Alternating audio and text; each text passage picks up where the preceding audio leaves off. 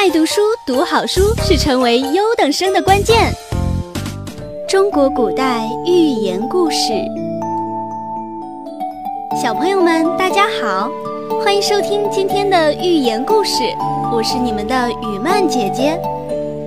今天的故事名字叫做《知了、螳螂和黄雀》。盛夏的早晨，园子里鲜花怒放，百鸟争鸣。知了爬在高高的树枝上，拉着长声，尽情地歌唱。唱累了，他就吮吸几口露水，接着再唱。怡然自得的知了根本没有发觉，身后有一只螳螂正在向他逼近。正当螳螂蹑手蹑脚、全神贯注，举着镰刀似的前脚准备偷袭知了的时候，它一丁点儿也没有注意到自己的身后有一只黄雀已经盯住了它肥实的身躯。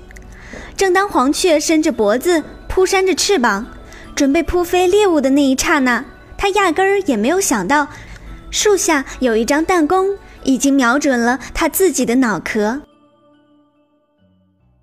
小朋友们听懂了吗？知了只顾尽情歌唱，螳螂只顾偷袭知了，黄雀只顾盯着螳螂，他们都犯了鼠目寸光、瞻前不顾后的毛病，以致招来杀身大祸。这个故事告诉我们，生活当中我们也要学会思前想后、居安思危，既看到有利条件，又看到不利因素。只有这样，才能避免主观片面性，才能把事情做好。